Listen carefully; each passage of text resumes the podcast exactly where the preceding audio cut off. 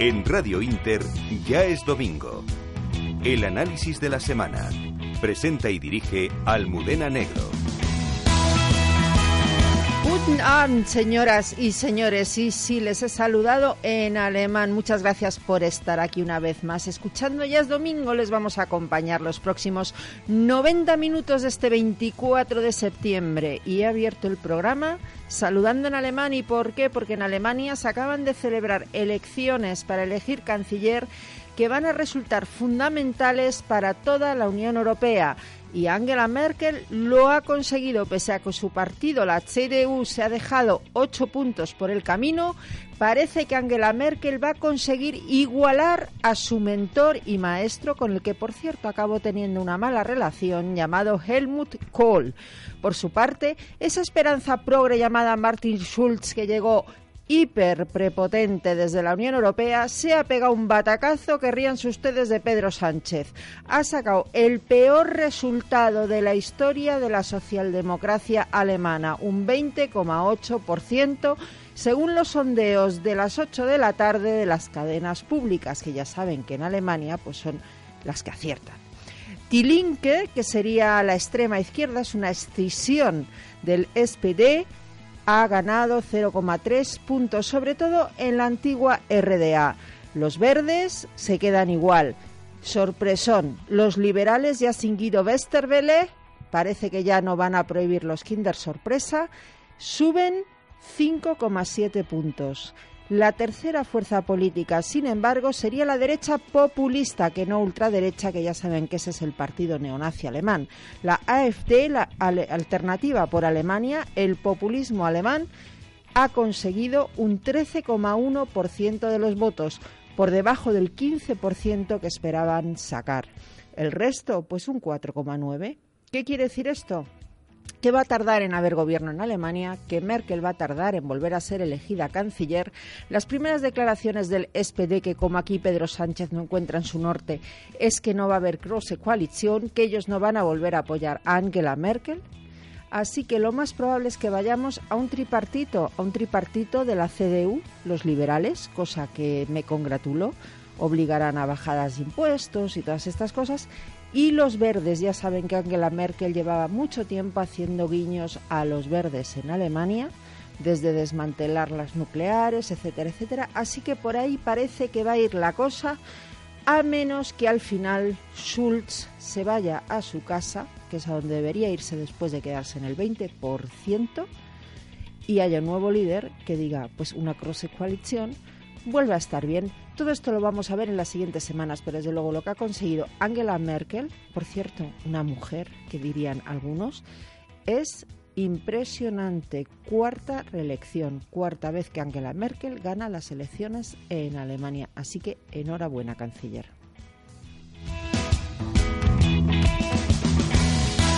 Y ahora, pues molve, pues adiós. Esto vamos a decirlo en catalán y se lo vamos a decir a un tal trapero que era jefe de los Mossos y que ha sido mm, no destituido, sino que le han colocado por encima un coronel de la Guardia Civil que asume el mando único de coordinación de Mossos, Policía Nacional y Guardia Civil. No se está aplicando el 155 ni se han retirado competencias a Cataluña. Lo que se ha hecho es, como sucedió cuando los atentados de Barcelona, crear un mando único. Al frente, ya les digo, un coronel de la Guardia Civil con una hoja de servicios intachable. Se pongan como se pongan, y aunque lo nombrara Rubalcaba, que ya sé que me lo van a decir, intachable. Y tenemos el lío catalán, por supuesto, tenemos el lío catalán donde las cosas, bueno, pues parece que empiezan a entrar por un determinado cauce. Ante la insistencia de los sediciosos a seguir adelante con sus planes criminales, el gobierno, la fiscalía, les pone ya pies en pared a la detención del número dos de Junqueras y unos cuantos más, a lo que ha sucedido con los mozos, se suma hoy la rebelión popular, rebelión popular que ha sorprendido a quién, a los de Podemos, donde en Zaragoza, y es que allí habían montado una asamblea junto con gente tan demócrata como la Esquerra Republicana de Cataluña, Bildu, el PDCAT, etcétera, etcétera. ¿Y qué ha pasado? Bueno, que Podemos ha vuelto a pinchar. Si ya la semana pasada pinchaba en la Puerta del Sol, donde iban dos y un tambor. Había allí más cargos públicos de Podemos y periodistas que asistentes. Hoy han pinchado en Zaragoza y encima a las puertas unas decenas de personas con banderas constitucionalistas han puesto a gimotear a aquellos que iban a asaltar los cielos y las calles. ¡Qué hipocresía! ¡Cuánta hipocresía! De ello, de todo esto, es de lo que vamos a hablar hoy en Ya es Domingo. Y además estrenamos con tertulia unos consejitos de publicidad y a la vuelta se los presentamos. Comenzamos.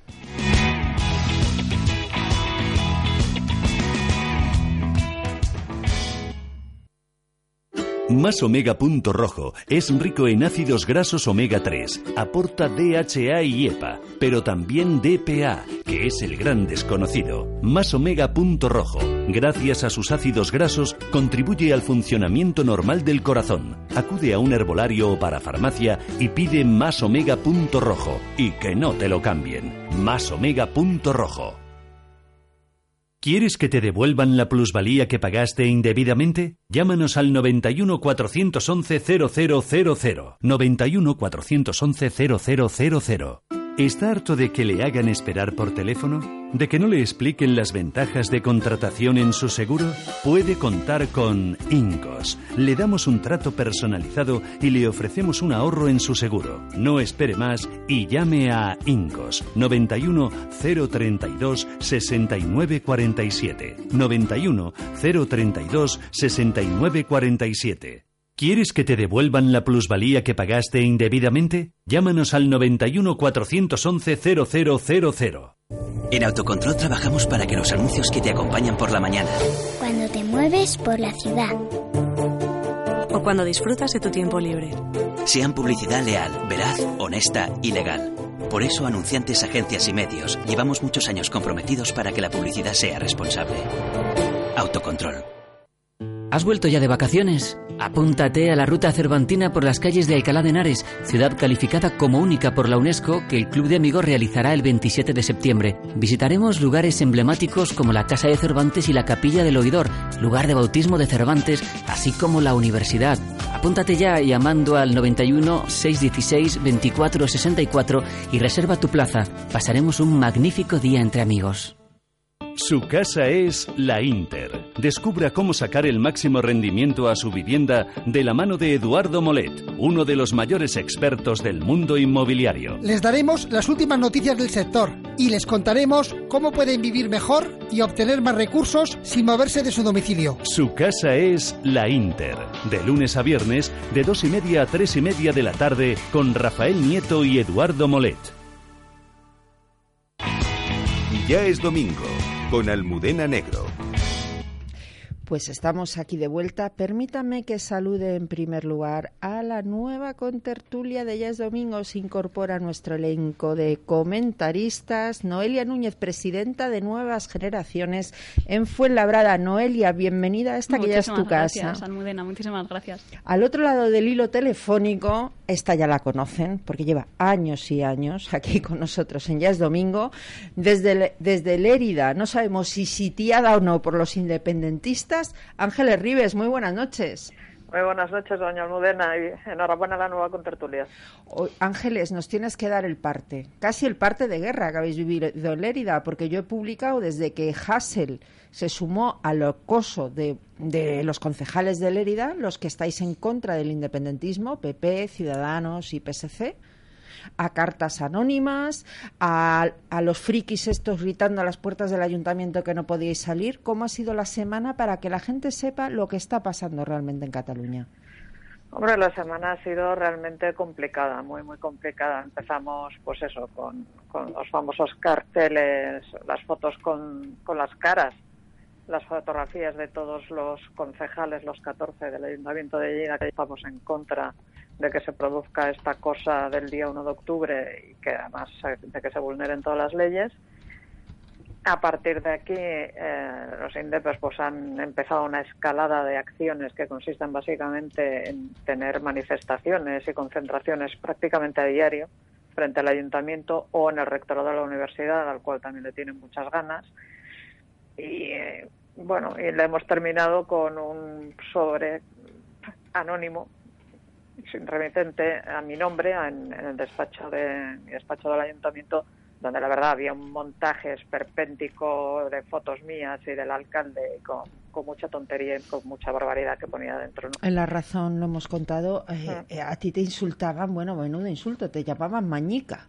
Y baturrica, oiga Baturrica y aragonesa. que vamos, que esta gente se debe pensar que eso es un insulto, cuando para mí es un orgullo. ¿Qué quieren que le diga? Ahora, a tu alcalde, Ángel Ross, botiflé, calzonazo, sumiso y dócil. Sí, sí, sí, sí. No, la verdad es que están siendo tiempos muy complicados para los que queremos defender la ley. Pero fíjate, yo viendo esta carta anónima que publicamos además en La Razón, yo creo que fuimos los primeros en publicarla, eh, por cierto, permíteme, Ángeles. A ver, algún digital que anda fusilando noticias ajenas. ¿eh? Que por lo menos cite la fuente. No, des nombres. No doy nombres. Da apellidos. De Diego. haz el favor. Bueno, vamos a ver. Eh, te iba a preguntar, porque a mí me da la impresión que os señalan a los concejales de PP, de Ciudadanos, del PSC, a los constitucionalistas, y ahora se empiezan a llegar a estas cartas que debe ser de algún tarao espontáneo, que es la impresión que da pero que es consecuencia del señalamiento primero. Claro, por supuesto. A ver, eh, veamos, es que eh, todos los que hayan podido ver eh, la carta, las imágenes de, los papelotes, esos que hicieron, evidentemente es obra de alguien que no está entero y que pierde el tiempo, pues no sé, cogiendo fotos mías y dibujando un bigotito así, ña, ña, ña. Eso es muy cutre y muy lamentable, pero claro, eso es porque alguien le dice tienes que odiar a esta persona. ¿Por qué? Pues, pues porque no está dentro del mantra nacionalista imperante. A partir de aquí, bueno, es, muy lamentable todo lo que tienes que oír. Yo me he pasado ya dos días en fiscalía.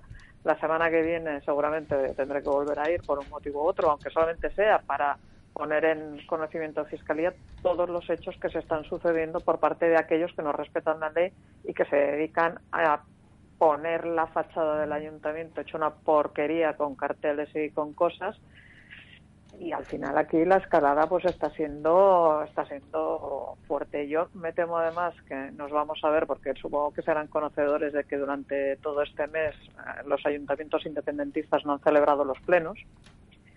Y yo me sospecho que vamos a tener un aluvión de plenos durante esta semana y probablemente la que viene en la que lo único que se hablará es de eh, que hay que dejar votar de independencia, etcétera, etcétera, y, o directamente pedirán a la Generalitat en Instagram a que declare la República Catalana Independiente. Eso es lo que se está oyendo y que además Albert Rivera ha dicho que no descarta que suceda y es que el, el 3-4 de octubre estos declaren unilateralmente la independencia.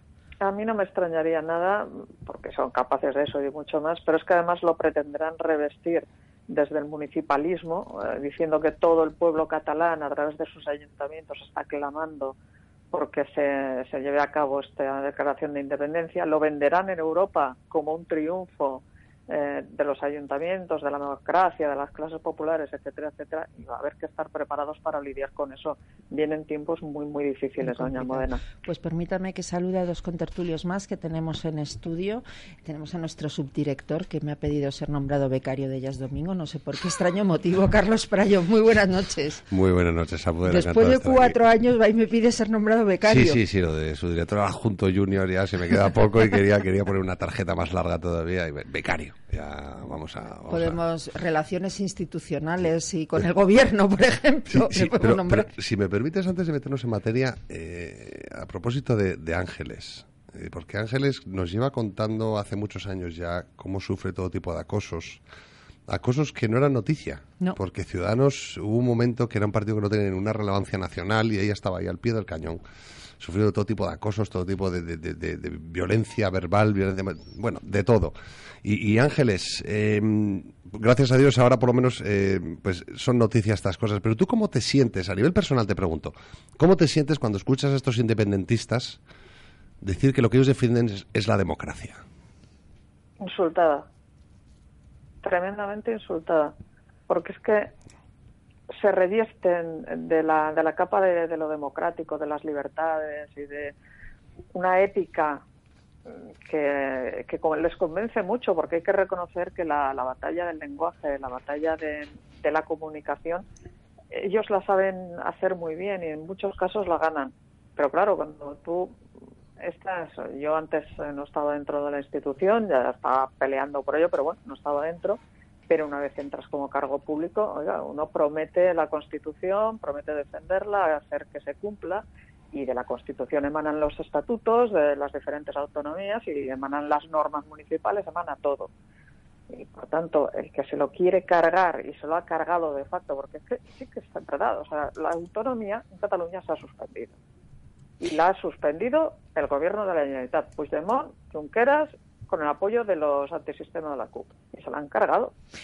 el, espectáculo del Parlamento, ¿verdad? El espectáculo bochornoso del Parlamento prohibiendo hablar a la oposición. Prohibiendo, y prohibiendo hablar a la oposición, aprobando cosas a la una de la madrugada, desoyendo a los letrados del Parlamento, haciendo caso omiso de las advertencias del secretario del Parlamento, saltándose toda la normativa y todo el reglamento es, que fue absolutamente bananero y sin embargo lo, lo revisten de una épica y nos hacen hacen creer a la gente que los demás somos precisamente los que estamos en contra de la democracia porque no consentimos estas maniobras. Y yo creo que hay mucho, muchísimo que hacer en ese sentido, en la batalla mediática, y sí, es verdad, ahora que pues que tenemos cargos eh, públicos y, tenemos, porque no es su caso, evidentemente, ya lo hemos dicho, yo creo que llevo ya, pues no sé, como, como 10 o 9 años en este programa, lo cual agradezco una vez más, pero realmente para nosotros era muy complicado explicar lo que estaba pasando realmente en Cataluña, pues porque los medios de comunicación, salvo rosas excepciones como esta, a los únicos que daban voz es a los que hoy protagonizan golpes a la democracia. Así es. Pues, pues uno se siente triste, la verdad. No, está, ya, está queriendo intervenir ya, no sé cómo frenarle, profesor de la Facultad de Ciencias Políticas del Círculo Bolivariano de Somos Aguas, o sea, de la Complutense, columnista de Voz Populi, El Español y La Razón. Don Jorge Vilches, buenas noches. Muy buenas noches, doña Almudena. Gracias por la presentación soviética que me hace todos los domingos. Buenas noches, Ángeles. usted, usted sabe dónde trabaja. Tendré yo la culpa. Eh, yo creo que hay, hay mucha gente que no se da cuenta de lo que ha estado pasando en Cataluña durante todos estos años. Incluso intentan compararlo con el golpe del 23F, que son golpes el que se ha vivido en Cataluña y el 23F muy distintos. Lo que se ha sufrido en Cataluña, y no sé, me parece un poco chusco que te lo cuente a ti, que vives allí y lo has sufrido, ha sido la culminación de 40 años de recorte de las libertades más básicas de todos aquellos catalanes que no comulgaban con el pensamiento único catalanista. No ha sido un golpe militar al uso, ha sido la culminación de un proceso burdo de recorte de las libertades que en dos jornadas chuscas en el Parlamento eh, catalán pues han terminado dando intentando un golpe de estado que se está ahora desinflando.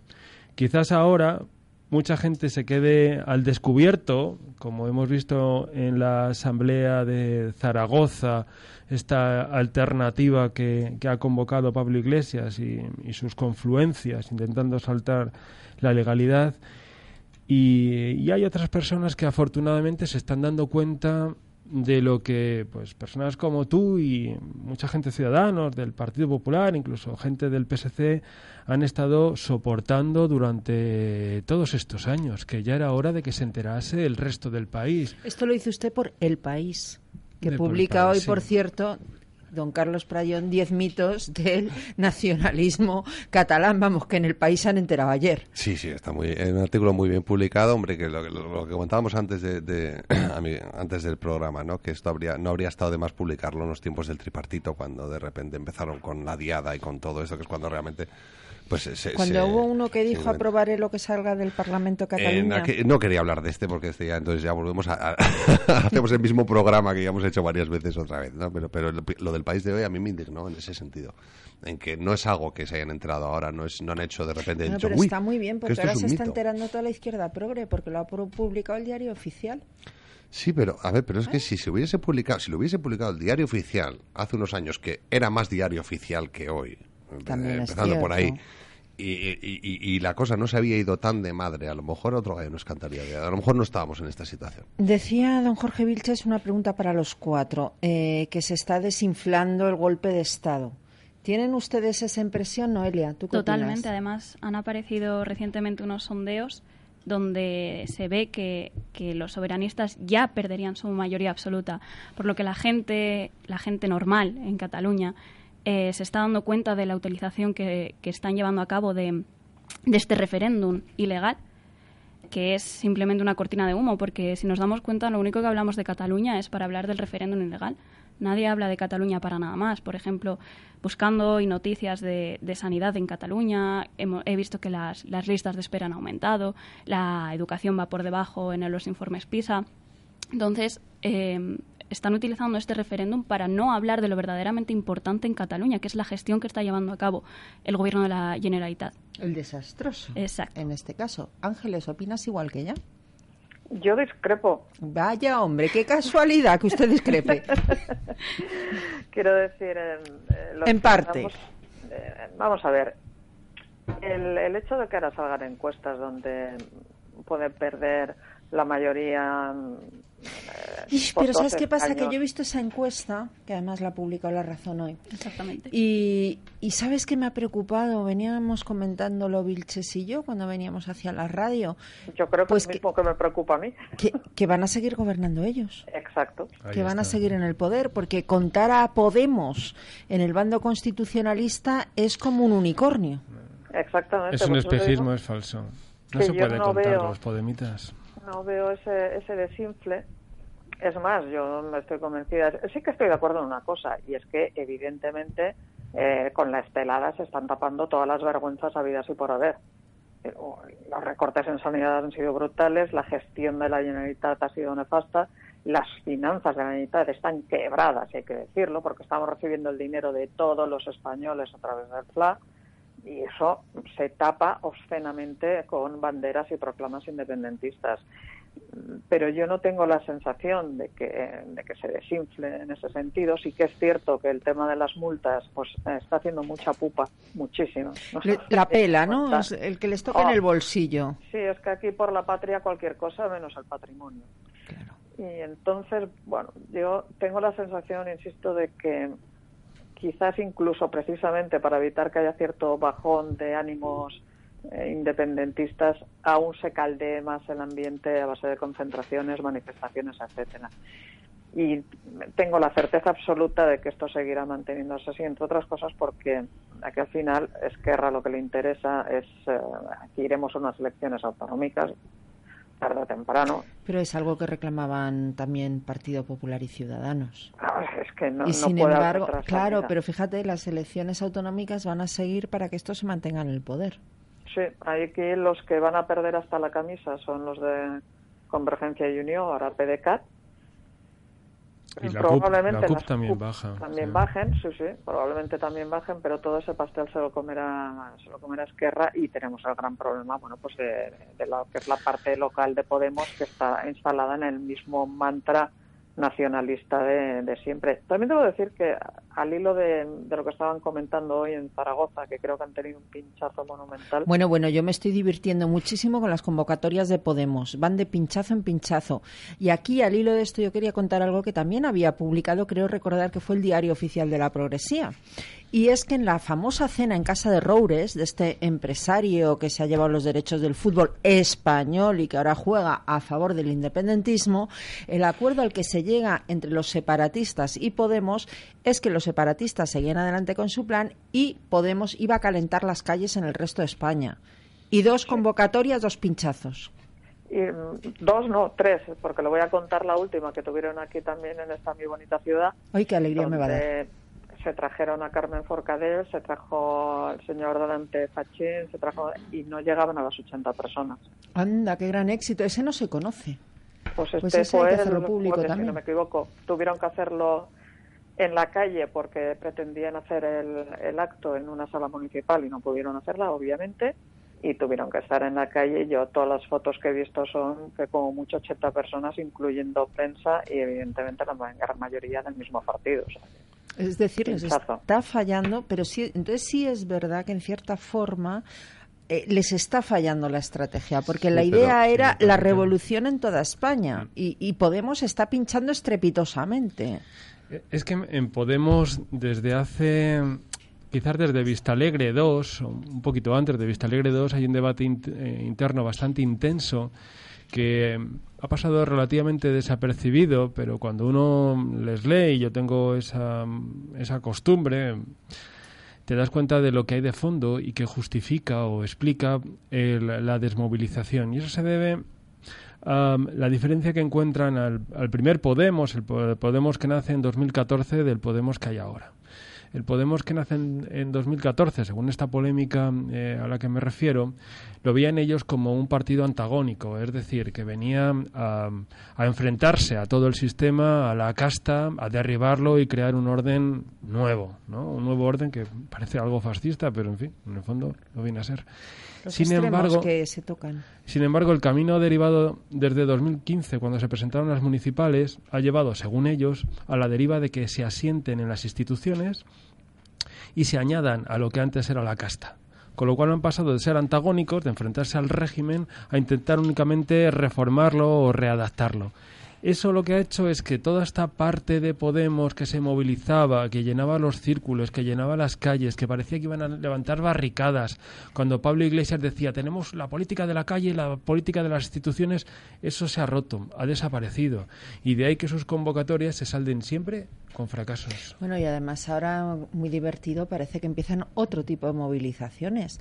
Hoy en Zaragoza resulta que había más gente fuera que dentro. Y y bueno, es que esto hay que contarlo. Había gente, se han visto las fotos de gente con la bandera constitucional. Yo no sé si habría alguno con un pollo. Desde luego había un idiota que le ha tirado una botella de agua de plástico a la tal Violeta Barba, que es la presidenta de las Cortes de Aragón muy mal, eres un idiota porque has estropeado todo.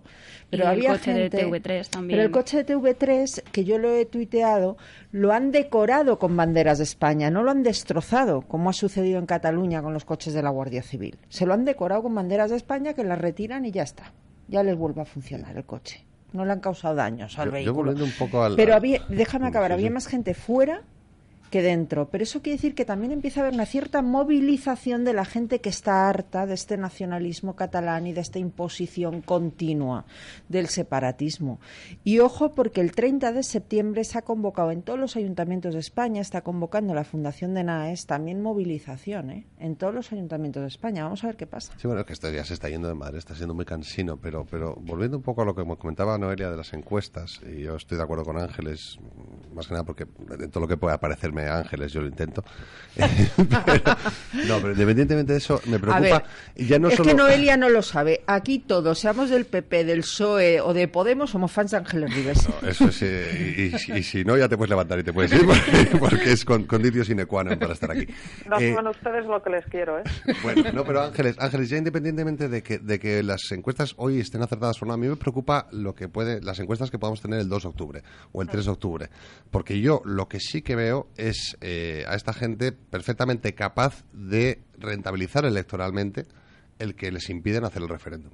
Ah, rentabilizar las multas, rentabilizar las sanciones. Y por desgracia, y mira, aquí ya aprovecho que tengo a, Noelia del Partido Popular, no veo en el gobierno central capacidad para rentabilizar la fortaleza y la defensa del Estado de Derecho y la defensa de la Constitución que supone impedir con la ley debajo del brazo que se, que se celebre el romeriendum de las narices o, que, o que se lleve a cabo. Yo no coincido en eso, porque estamos viendo, como decía Almudena, cada vez más movilizaciones de gente que no tiene miedo de salir a la calle y decir, yo defiendo la legalidad, yo defiendo una España unida.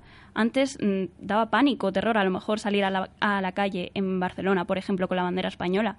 Y hemos visto cómo... Em, en televisión salía gente eh, apoyando a la Guardia Civil o a la Policía Nacional. Y eso, y eso hace poco era impensable. Y estamos viendo una reacción de la gente también positiva en ese sentido. Y yo creo que hay que ser justos no sé si es con el gobierno o con la fiscalía, pero claro, seríamos un poco hipócritas si ahora hiciésemos esa distinción entre fiscalía y gobierno. Bueno, todos sabemos que la fiscalía depende del gobierno. Y resulta que la fiscalía de repente coge y empieza a detener desde Interior se empieza a convocar un mando único. Y, por, y esto ya es información que yo manejo, mm, en función de cómo vayan incumpliendo durante esta semana la legalidad, se van a seguir produciendo cuestiones. Es decir, por ejemplo, si TV3 insiste en poner los anuncios del referéndum, se va a ir a negro y no pasa nada. Es que esas son las medidas que se deberían de haber tomado ya hace tiempo y que la verdad es que aquí estamos agradeciendo mucho que se hayan tomado, pero... Más vale tarde que Pues- nunca, ¿no? Mira, pues yo no estoy de acuerdo con Rives en este caso. Es usted un rebelde, Vilches. sí. Abre usted la puerta. Si no, el Frayón ya me ha retirado el saludo. Pero no estoy de acuerdo. Yo creo que las técnicas de contragolpe tienen su, su intensidad y su momento. Y deben eh, guardar esos dos elementos para que sean eficaces. Es decir, hay que ser paciente. Pero lo digo otra vez, hay que ser paciente. Hay mucha impaciencia por parte de todo el mundo que está protestando contra el golpismo del, del Parlamento y del Gobierno de Cataluña. Y con razón. Pero que no se preocupen, el Gobierno tiene todo perfectamente pensado. Porque las técnicas son así. La Fiscalía tenía que actuar en su momento. Y va a ir toda la respuesta cobrando una intensidad adecuada a los delitos que se cometan porque tiene que ser así, esa es la lógica. Irán descabezando a los independentistas y irá actuando la Fiscalía. Primero fue la Fiscalía, tal y como estaba previsto, porque es lo que estaba previsto. La Ley de Seguridad eh, Nacional, que es lo que estaba previsto, y se guardará en el 155 para cuando sea necesario, pero 2 de que nadie dude de eso. Pero hay que Pero- ser paciente y funcionará. Pero fíjese, don Jorge, que en el fondo no estamos tan en desacuerdo usted y yo. Si yo solo entiendo que una vez ya se han producido los hechos del día 7 en, en el Parlamento de Cataluña. Pero es que con TV3 había que haberle metido mano hacía muchísimo más tiempo. Claro, Estoy sí. muy de acuerdo. Es que posiblemente muchas de la las cosas, ¿sabes la qué pasa? inspección de educación que brillaba por Ahí su está. ausencia. Sabes, Sí, Ángeles, sí. yo creo que muchas de estas cosas que se están haciendo ahora y que yo creo que hay que felicitarse, ¿eh? porque se estén sí. haciendo, se tenían que haber hecho, por ejemplo, cuando el butifarrendum, Claro, el famoso butifarrendum del 9 de noviembre. del 9 de noviembre. Pero bueno, más vale tarde que nunca y lo que sí es verdad es que frente a aquellos que decían que el gobierno y ciudadanos, porque aquí hay un bloque constitucionalista y un bloque separatista, que el bloque constitucionalista no iba a hacer nada, pues se han equivocado. Y pueden patalear todo lo que quieran, pero lo cierto es que lo están haciendo y lo están haciendo bien, porque da la impresión además que van a desmontar no solo el golpe, sino el golpismo. Que es, que es la clave. Y en esto hay que decir que Ciudadanos está jugando un papel eh, extraordinario, porque consigue que el constitucionalismo no se identifique únicamente con el Partido Popular. Porque bien, de, Pode- de Podemos no podemos esperar otra cosa, pero del PSOE. Ay, Del bueno. PSOE. el PSOE ha sido tremendo. Bueno, En fin, las declaraciones de Pedro Sánchez, siempre inoportunas, siempre fuera de tono. por eso lo han escondido. Ah, sí, claro. Es que el PSOE ha decidido esconder a su líder porque cada vez que habla sube el pan. No, pero si es que es lo que me refiero, que el 2 de noviembre o el 3 de noviembre, cuando estemos, cuando estemos nosotros siendo víctimas, vamos a ver a un PSOE que se va a levantar los brazos como yo no he sido. Yo no he sido, hombre, si hubiera estado yo, pues habrían sido las cosas de otra manera, si hubiera, para que se coma el marrón el Partido Popular. Y ahí es donde digo que, que hombre, hasta la fecha, a nivel marketing, y el, Yo Partido una Popular no cosa, a mí me da la impresión de que tanto el PP como Ciudadanos, si hablamos de electoralismo, aunque de verdad a mí me da un poquillo de grima hablar de electoralismo en, En este relación tema. con en este tema y con algo tan grave. Bueno, yo lo digo porque hablábamos de las encuestas. pero no si hablamos de electoralismo, a mí sí me da la impresión que lo van a rentabilizar, porque había muchas ganas de que la gente, de que por fin se hiciera algo. A ver, que estamos todos, que estamos hasta los collons. Exacto. eh, eso, eso es una cosa nacional. Y que eso pueda favorecer a PP y a Ciudadanos, pues por supuesto. Pero entiéndeme que no es un, un acto proactivo del PP de unos tíos que dicen, vamos a rentabilizar esto. No, pues lo renta- se No, es que hay que porque- hacerlo. exactamente, porque ocurre, ¿no? Son cosas que ocurren. Es, es una cosa y además yo creo que hay Rivera, por ejemplo, está estupendo apoyando al mil por cien al gobierno. El PSOE es el partido, en mi opinión, que está demostrando que es parte del problema y no de la solución. No sé qué opinan de esto. Totalmente, creo que está jugando en las sombras. Está esperando a ver cómo reaccionar para rentabilizarlo mayormente, mm, como mayor pueda. Em, desde la nación de naciones de Pedro Sánchez, que a lo mejor estamos ahora mismo en una nación nosotros y no lo sabemos. Por supuesto, la de ella es domingo. Exacto. si estuviese aquí Pedro Sánchez también lo diría. Y también... ¿Ustedes me quieren? Pues somos nación. Ya está, porque es Eh, un sentimiento. Yo llegué primero. y todo el mundo ha dicho que se sentía muy satisfecho conmigo, así que... Usted es nación, señora Ribes, nadie lo va a discutir. Lo dicho, está esperando a ver qué, qué pasa. No está poniéndose del lado del gobierno, que es lo que debería hacer si de verdad es un partido constitucionalista, como, como se ha declarado y como fue uno de los padres fundadores también de la Constitución. No está siendo un partido constitucionalista y creo que, creo que eso le va a venir mal a España. Sí, pero bueno, es lo que cabía esperar. Estamos hablando de un partido que ya eh, eh, para Cataluña tiene un partido diferente. Como una cosa es el PSOE, otra cosa es el PSC, somos independientes. O sea, es que es que es un es un querer caerle bien a todo el mundo, querer ser amigos de todos. Pues yo creo que ahora el PSC es. el PSOE. Bueno, es decir, que el PSC se ha comido al PSOE. Sí, sí, sí, seguramente, pero... pero... Pero mire, fíjate, la diferencia está en que todos los representantes del Partido Popular tienen un comportamiento esperable, todos los representantes de Ciudadanos también, sabes cómo van a responder, pero no sabes cómo va a responder un cargo público del PSOE o del PSC. ¿No? Puede salir como el alcalde de Lérida, ¿no? Muy o bien. puede salir como el que está apoyando a Colau en Barcelona. Claro, porque es que si el PSC realmente, el PSOE, fuese un partido constitucionalista, ¿por qué sigue sosteniendo a Ada Colau después de que Ada Colau se haya declarado, se haya puesto del lado de los golpistas? ¿Por qué no se han dado cuenta que el, que el PSOE del 82 está muerto? Que el PSOE que representaba a, a, a, siete de cada seis españoles, y lo he dicho mal a propósito, o sea, este PSOE que era, que era global, absoluto, era, 202 era escaños. Total, ese, ese PSOE, pero en la calle, e, ese PSOE que representaba al españolito medio y el de arriba y el de abajo, ese ha muerto y ellos estuvieron muchos años queriendo que podían ser amigos de todo el mundo. Soy amigo de los catalanes eh, con el PSC y soy amigo de los constitucionalistas con el PSOE y soy amigo de los andaluces aquí y soy amigo de los vascos al otro lado y de los de derechas y de los de izquierdas y los del medio. Al final es un partido que no se reconoce porque ha querido el, el, el típico falso, a nivel personal es el típico falso que quiere ser amigo de todo el mundo y no puede ser amigo de todo el mundo. Pero fíjate, porque... quizá es el típico falso que quiere ser amigo de todo el mundo. Y estoy pensando hoy, por ejemplo, en el resultado en las elecciones alemanas, pero estoy pensando también como el Partido Socialista francés con François Hollande pues ha desaparecido prácticamente, como en Italia también no ha desaparecido por Renzi, pero prácticamente estaba en Grecia desaparecido también, en Grecia. Socialista. ¿Por qué? Porque han sido los partidos de centro derecha desde la CDU al Partido Popular aquí, al partido, al UMP de, Nicolás Sarkozy, los que han empezado a hacer las políticas socialdemócratas que se supone que ellos vendían. Se han quedado sin discurso y entonces ¿qué han hecho? Echarse en brazos de grupos mascota.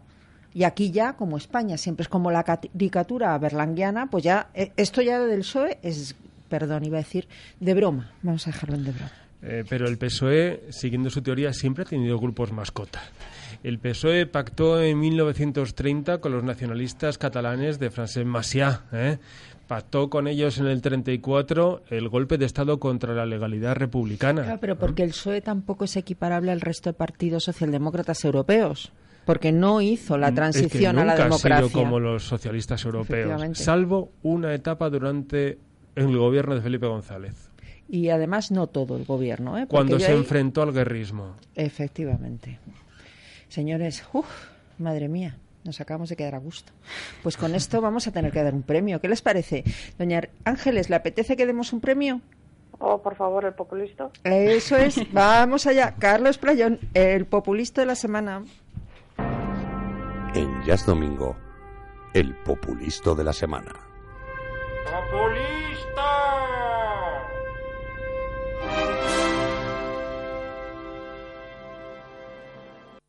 Thank you.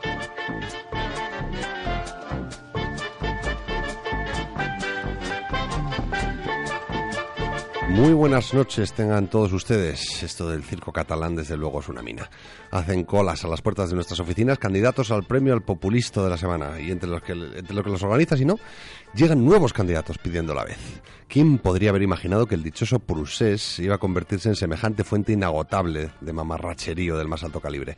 Lo difícil, si cabe, es elegir entre tanto descerebrado en pugna por el título. Y esta semana nos hemos decantado por Yolanda Díaz.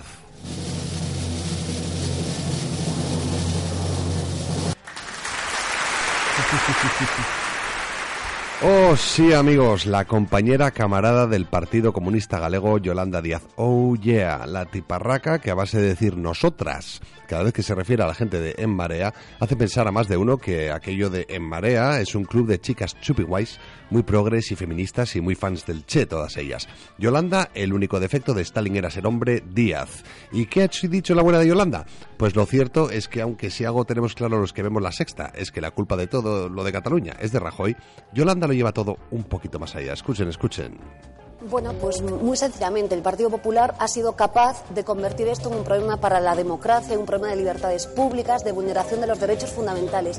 Eh, mirad, que se estén prohibiendo actos públicos, como ayer en Zaragoza, simplemente en el que se va a hablar de lo que pasa en Cataluña, que se esté poniendo en jaque el derecho de reunión, que se ponga en jaque la libertad de expresión, que nosotras mismas mañana tuviéramos prohibido un acto en Zaragoza, desde luego nos coloca en los peores tiempos del franquismo. Por tanto, la responsabilidad es del Partido Popular y desde luego nosotros vamos a estar siempre del lado de la democracia. Y muy rápidamente, este problema ya digamos que es de carácter internacional, Hilario, porque obviamente hasta ayer mismo la Comisión Europea nos ha mandado un mensaje y expónganse ustedes a dialogar. Desde luego, nosotras lo que queremos es muy fácil, que los catalanes y las catalanas puedan votar democráticamente y más tarde o más temprano lo van a hacer. Para esto trabajaremos.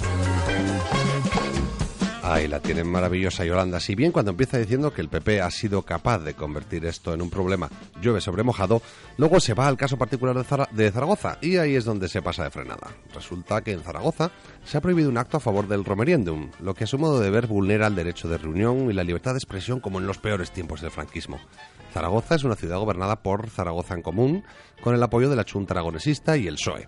Cita en Aragón, comunidad gobernada por el PSOE con el apoyo de Podemos, la Junta e Izquierda Unida. El acto, por su parte, ha sido prohibido por el Juzgado de lo Contencioso Administrativo número 5 de Zaragoza, que entiende que aunque los reglamentos de la ciudad indiquen que no se puede impedir un acto que no vulnere derechos fundamentales, eso no anula el hecho de que no se pueden ceder espacios públicos para celebrar actos ilegales.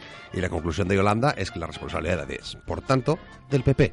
Claro, para cuando Yolanda aborda la dimensión internacional del asunto o el sentido en el que ellas trabajan, es que ya no podemos tomárnosla en serio.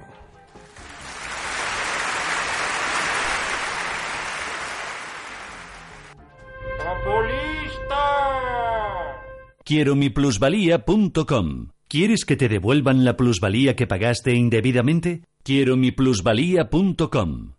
¿Está harto de que le hagan esperar por teléfono?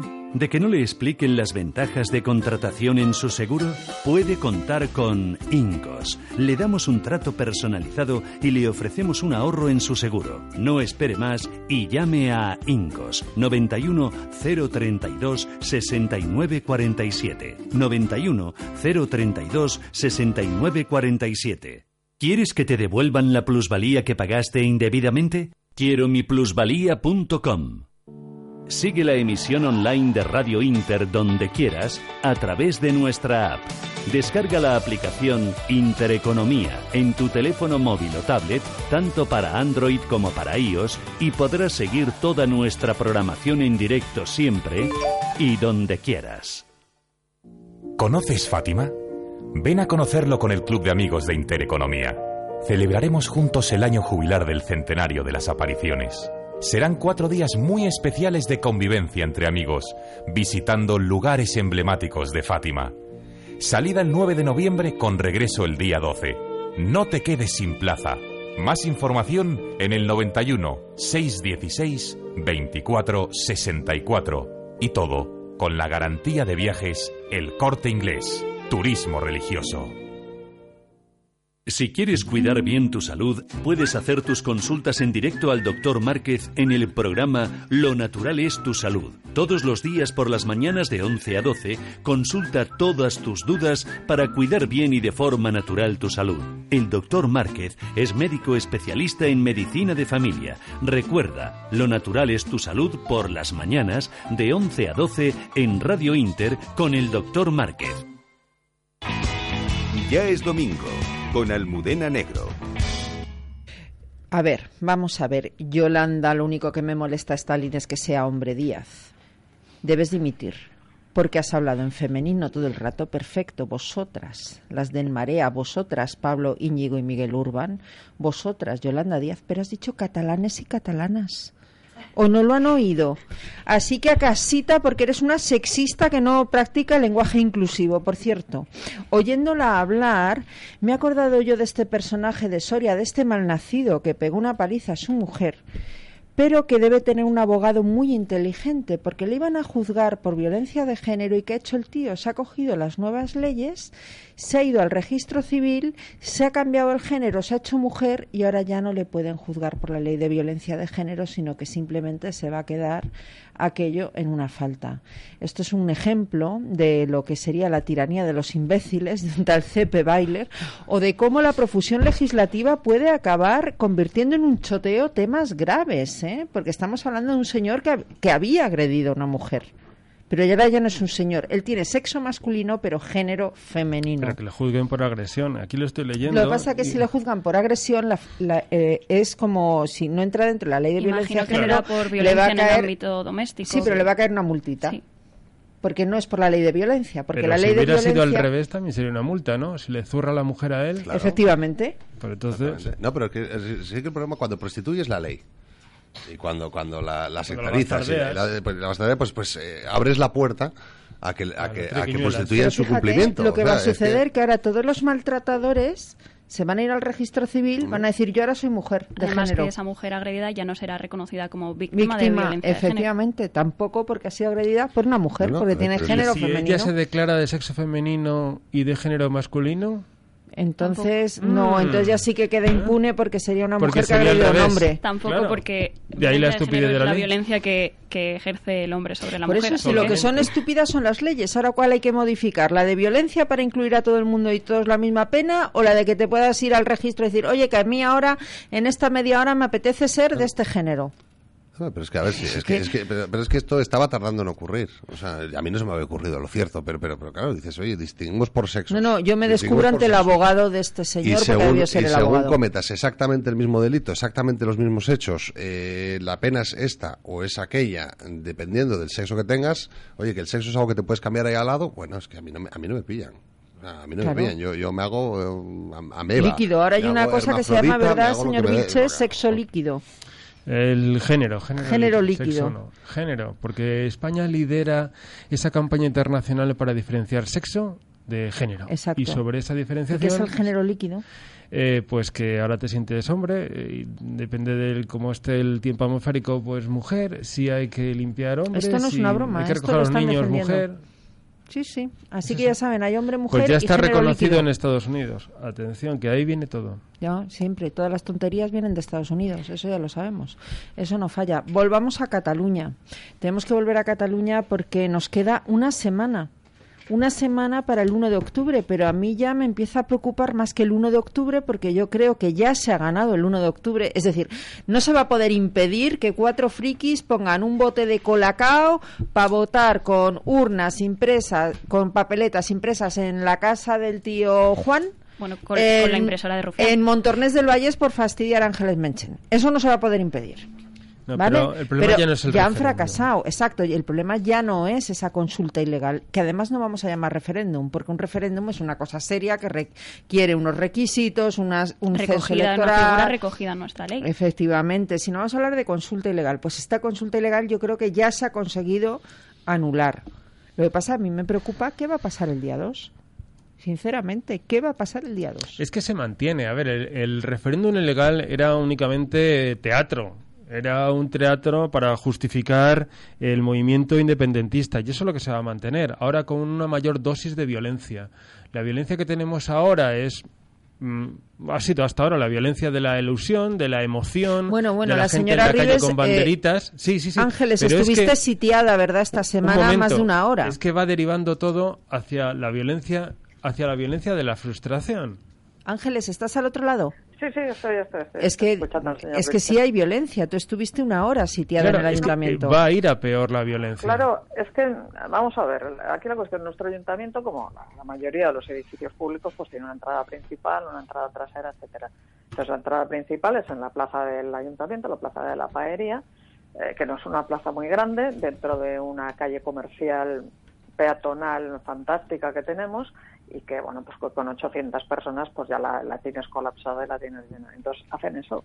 Llegan, montan concentraciones delante de la puerta del ayuntamiento y se tiran durante una hora, horita y pico, pues coreando cosas como para las fuerzas de ocupación, como las calles siempre serán nuestras, como fuera la Fiscalía Española, que, que limita al alcalde, en fin, todo eso. Y, claro, y gritaban quememos la paería. Sí, cremen, cremen la paería, luego lo negaron, evidentemente, luego ya salieron unos cuantos diciendo, bueno, sí, pero es que fueron cuatro los que lo cantaron, eso se cantó. Sí, pero la realidad es que usted no podía salir. Claro, no, la realidad es que a mí, eh, a mí lo que se me dice por parte de, pues, de, los cuerpos de seguridad que están allí es, eh, bueno, señora, mejor que no salga usted por, eh, por aquí, salga usted por la puerta de atrás. Y yo eso me niego, evidentemente. O sea, yo soy un cargo público elegido por 6.000 vecinos a los cuales represento y no me da la gana que 800 800 mm, personas me impidan a mí o, me obliguen a salir por la puerta de atrás. Imagino que el señor Garzón habrá puesto un tuit también condenando. No, el señor Garzón es. llamándoles nazis como hoy la gente con la bandera de España. Imagino que lo mismo, los scratches para uno son iguales que para otro. Noelia es que es muy joven, se peca de ingenuidad. Es una bromita. Era un poco, un poco de ironía. pero es que la realidad es que al final, pues, mire, o sea, yo, eh, el espectáculo de ver cómo todos los, los trabajadores municipales, los funcionarios públicos, concejales de otros partidos, iban saliendo eh, diligentemente por la puerta de atrás, mientras la puerta de delante estaba completamente tomada eh, por una multitud de gente con banderitas, cuidado, padres de familia, niños, abuelos, etcétera, incluidos. ¿eh? O sea que aquí esto no es solamente cosa de cuatro chavales jóvenes. Eh, y orgullosos de que no pudiéramos salir por el sitio donde nos corresponde. Pero usted salió por la puerta principal, ¿verdad? Yo, yo me esperé el tiempo adecuado porque evidentemente tampoco es plan de poner en riesgo a los que nos tienen que proteger, que son los cuerpos de seguridad. Me esperé a que se disolvieran y después ya me fui. Y eso es lo que llevo haciendo durante toda la semana.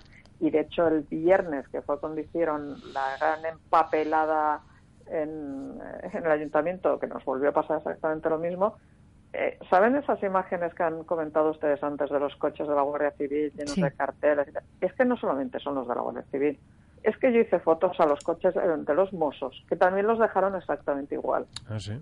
Y lo que es peor, mientras yo estaba haciendo la foto a ese coche, apareció un padre con un hijo que tendría dos añitos como mucho, lo colocó delante del coche y le hizo la foto como, como, cuando uno va y encuentra un Ferrari de esos maravillosos y dice, uy, niño, ponte aquí que hago una foto con el Ferrari. Es que la utilización también de los niños en, en, este proceso que estamos viviendo es... socialista, Es obsceno completamente obsceno. Se están utilizando a los niños para todo. Pero Aunque después de las fotos con Otegui ya ¿eh? esperamos cualquier cosa. Eh, todos los totalitarismos utilizan a los niños, todos.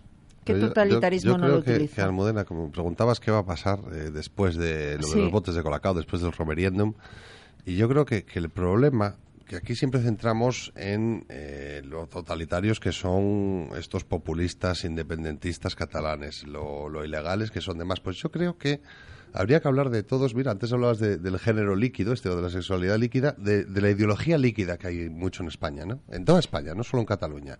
Esta gente que, según llueva o truene, pues eh, soy más amigo de los nacionalistas o algo menos. Y me acerco más o me acerco menos. Y toda esta panda de equidistantes, eh, miserables, son lo peor, ¿eh? Porque el problema no son los fanáticos. Que son, lo que permiten, eso, eh, son lo que permiten que, que, estos cuatro descerebrados, que son cuatro descerebrados, eh, eh, hayan llevado esto tan lejos. O sea, no estoy diciendo que, solo haya cuatro descerebrados eh, que, aspiren a una Cataluña independiente, que esto no sé cuántos son. Pero, pero los violentos que realmente hacen fotos a sus hijos en estos coches y demás, que son capaces de... Los fanáticos. estos son cuatro. Son cuatro y, y, lo que, bueno, lo que hablaba, creo que fue Gandhi, que ya no eran solo las acciones de la gente mala, sino el silencio de la gente buena. Es lo de Burke, ¿no? Si los hombres buenos no hacen nada. Exacto, exactamente. Y, y, el peligro que tenemos el día 2, el día 3 de octubre y a partir del, del romeriendo un dichoso es eso. Es que, es que sigamos teniendo una gran mayoría ahí fuera de equidistantes y de, y de gente con ideología ¿No tienen la impresión de que desde el Partido Popular y Ciudadanos se ha aprendido de lo que está pasando y que posiblemente a partir del 2 de octubre vayan a cambiar muchas cosas en relación. Vamos a ver, aquí dos teorías. Yo las voy a poner abiertamente sobre la mesa. Hay quien dice, debido a que ya saben que el gobierno estaba hablando de todavía podemos llegar a un acuerdo, bla, bla, bla. Sobre todo de Guindos, que salió haciendo unas declaraciones de oferta de conciliación, que yo creo que más bien es de ruptura del PDCAT, pero bueno. Eh, al gobierno. Y aquí dos teorías. Está, por un lado, quienes creen que después del 2 de octubre eh, se va a hacer bueno a Pedro Sánchez, que ha dicho que va a obligar al gobierno a negociar una salida política a lo que considera un conflicto, es decir, que en cierta forma va a dar razón a los nacionalistas, y estamos los que creemos que el gobierno va a a aplicar medidas que no nos podríamos ni haber creído hace unos meses y que vamos a ir a elecciones generales, además de catalanas. ¿Ustedes qué creen? Con la segunda teoría, totalmente. Además, salida política, el conflicto, según Pedro Sánchez, esto ya no es un conflicto político. En el momento en el que se rompe la legalidad de España, ya no es un conflicto político, esto es un conflicto legal. Se quieren saltar a la Constitución, que es nuestra norma suprema. Entonces, ya no se trata de sentarse a hablar Aquí hay unas normas que nos las hemos dado todos y hay que respetarlas. Entonces ya no se puede sentar a hablar de manera política. Ángeles, ¿tú qué opinas desde allí? Pues hombre, yo eh, lo desearía fervientemente, doña Almudena, porque además le digo otra cosa. Aquí revertir la situación a la que se ha llegado, y eso es un tema que lo hemos comentado muchas veces, eh, va a costar décadas. Pero es el momento, Ángeles. El 2 de octubre es el momento de retirar competencia en materia de educación, es el momento de retirar las competencias, es el momento, a través de unas elecciones generales, además. Yo ya le digo, por mí sería la gran solución. Pero no lo cree, no les ve capaces. Es que ¿Usted les veía hace 15 días ¿Usted les veía hace 15 días con el mando único en interior? Mm, fíjese que yo solo veía más probable, porque al, fin y al cabo aquí todos sabemos que los mozos, la mayoría son unos excelentísimos profesionales y que el gran problema eran los mandos y que si aquí se quería actuar había que tomar el mando. Y es un algo que además eh, tampoco trasciende tanto ni aquí no cambiará nada de cara al ciudadano normal y corriente no notará la diferencia porque el mando lo tenga un coronel de la Guardia Civil o lo tenga el bueno hasta luego pues adiós. Pero sin embargo usted y yo sabemos que sí que es un matiz importante. Exacto usted y yo sí. Pero los vecinos bueno simplemente seguirán haciendo su vida. Y la detención de las primeras detenciones de separatistas que yo creo que no van a ser las únicas que esta semana asistiremos a más y siguen poniéndose chulos y lo demás no iba por Artur sino por Cocomocho yo espero que sea así, llamarle lo, que le digo. O sea, yo tengo también plena confianza porque aquí se ha barajado la teoría de que no, es que es imposible, que tantísimos cargos públicos, alcaldes y tal, no van a haber juzgados suficientes para juzgar. Es que no hace falta llevarlos de golpe. Yo tengo la teoría de que lo van a ir haciendo poco a poco porque al final Fiscalía pues oiga, tiene unos tiempos distintos, como lo decía antes el señor Vilches, no tiene por qué hacerse todo en el mismo momento y a la vez. O sea, que usted no se cree lo de Pedro Sánchez de que ahora vamos a ir a una negociación para darles parte de razón. Pero vamos a ver, yo es que 40 años oyendo hablar de que aquí lo que falta es diálogo, de que aquí lo que le falta es que se atiendan las peticiones de un lado, de que aquí lo que falta, y lo único que se echa aquí es atender peticiones de un lado conceder todo lo concedible, dar competencias. Y al final, ¿qué es lo que se ha conseguido? Seguir alimentando al bicho que, pide más. Es decir, que se apunta más a la teoría 2 que a la teoría 1. Pero yo, no estoy de acuerdo con esas dos teorías. ¿Me explico? Bueno, llega la tercera, el señor un poquito más adelante y es em, reforma constitucional con referéndum o nos mantenemos como nos quedamos. Me explico. Si vamos a la solución política que propone Pedro Sánchez, es una barbaridad. eso supone una reforma constitucional que habría que someter a referéndum. Si vamos a la teoría de las elecciones supone generales, unas cortes constituyentes prácticamente. No, no hace falta. No. Si vamos a la segunda, que son elecciones generales, pensemos en una mayoría, o casi una mayoría absoluta de PP eh, ciudadanos, que sería para los otros el inmovilismo constitucional. Hay que pensar en el momento después, no en el momento primero, sino a dónde se va después. Si vamos a un proceso mm, constituyente únicamente de las Cortes y luego someter al referéndum esa reforma que se haga, ¿eh? que ahí estaría la cesión del Partido Popular y de Ciudadanos, ¿eh?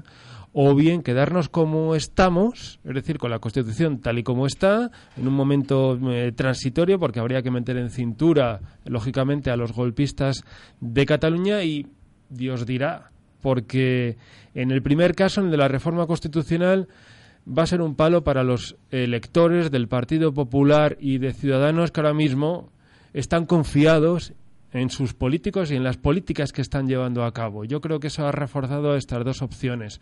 Pero si ceden a la solución de Pedro Sánchez, ¿qué va a pasar? Pues la, desafección, la desafección va a ser mucho mayor que la que tenemos ahora.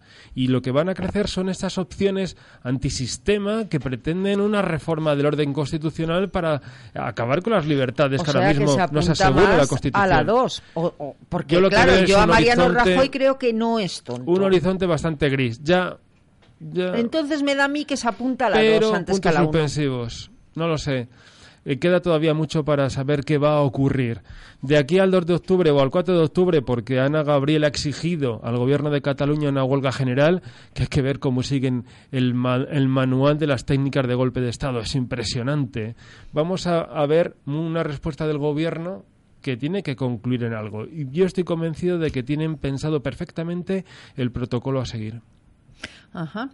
Y si yo les digo que si, pues eso, TV3 se empeña en seguir poniendo anuncios del referéndum, a mí me dicen que TV3 y Radio Cataluña se ponen a emitir música.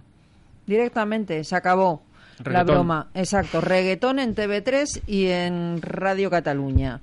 Eh, que, que además tienen claro que no va a haber ni uno que vulnere la legalidad que se vaya a ir de rositas a su casa.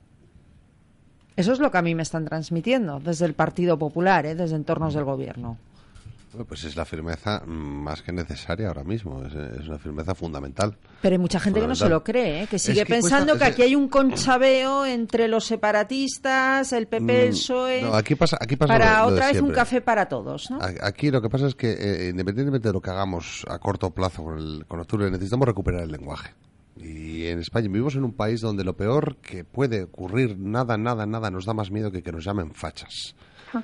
Entonces, eh, plantearse que el PP o Mariano Rajoy se va a atrever a realmente dar esos puñetazos sobre la mesa, aunque eh, los haga con todas las de la ley, aunque sea lo lógico, que sea lo necesario, pues cuesta con todo el apoyo de la Unión Europea, ¿eh? que lo está diciendo muy claro. Es más, yo creo que Francia más clara no ha podido ser y Alemania. Pero aún así cuesta, cuesta claro, porque esa firmeza lo pones tan a huevo para que te llamen facha que, cuesta cuesta imaginarse a un compatriota tuyo. Pues se lo van a llamar igual. Es que estamos acostumbrados en el PP, por desgracia, que nos llamen fachas. Y es que cualquier cosa que hagamos, nos levantemos por la mañana, fachas. Nos vayamos a dormir, fachas. Entonces eh, hay que actuar. a ver, hemos vivido, por desgracia, un gobierno mayoría absoluta totalmente apocado totalmente falto, falto de arrestos, falto de arrestos y totalmente eh, pusilánime por evitar que les llamasen fachas. Pero últimamente no me negará usted que están hechos unos tiarrones. Están hechos adelante, pero cuesta creérselo. Es que cuesta creérselo, que yo lo aplaudo, lo aplaudo y maravilloso. Y además, eh, aquí hemos tenido gente del Partido Popular, eh, gente con muchas narices, gente a los que les llaman fachas y eso sí que les importa un pito, porque nunca han tenido ni pelos en la lengua y existe una serie de individuos dentro no sé, no me voy a poner a valorar qué tipo eres tú. pero, mira, yo estoy pensando ahora en Andrea Levy, por ejemplo, cómo aguantó ese acoso en la sexta. pues similar a lo que tiene que aguantar Ángeles. Pero, hay que reconocer que, que, el PP como institución durante la mayoría absoluta fue eh, encabezó un gobierno pusilánime. Cuatro millones de votos perdió por el camino, es decir, ya lo pago. Entonces, ahora, pues ahora, eh, imaginarse que esos mismos protagonistas, que ese mismo Mariano Rajoy, está haciendo lo que Pero toca usted, si, si oye usted ahora Montoro, y parece Churchill, que nos baja impuestos, que... o sea, aquí, perdón usted, cuando Montoro anuncia bajadas de impuestos, esto huele a teoría dos elecciones generales. Es que no hay más. Porque o Montoro se ha levantado transformado, o aquí pasa algo muy raro, que si el plan prepara lo vamos a mantener, que si ahora bajamos impuestos, y el PNV que si da Fátima la excusa, quitando su apoyo eh, para los presupuestos generales del eh, Estado. apesta elecciones generales en marzo del año que viene, señores. ¿Cómo se les ha quedado el cuerpo? Pues preocupado, preocupado porque hay que pensar el paso posterior. Es que si no tienes pensado el paso posterior no sirve de nada convocar elecciones. Que no lo piensa? Sí, pero me inquieta me inquieta, porque me espero cualquier cosa. Igual que antes don Carlos Prayón explicaba cómo en 2011 despreciaron una mayoría absoluta y desdijeron el programa electoral que tiene tenían. miedo que saquen otra vez absoluta juntos y entonces a. A Modorren no cedan. Por la convivencia, la paz, la democracia, la libertad, la Unión Europea y el cosmos. El amor en el mundo. Eso es. Pero vamos a ver que esto es España en un concurso de Miss. Bueno, bueno. a veces se confunde. Yo, oyendo a la populista que han sacado antes, que además lista, que eres una lista, decirle también que los catalanes y las catalanas... A que sí, a que sí, a que lo ha oído. Hombre, que sí lo he oído, pero es que además ha dicho la frase, los catalanes y, los catala y las catalanas merecen votar o algo así. Como si aquí no estuviéramos votando cada cinco minutos. Oiga, que si le empiezo a... 35 veces del, desde el 77. Por favor. 35, ¿eh? que es agotador, si es que al final aquí te pasas el día montando y desmontando colegios electorales, pero de los de verdad.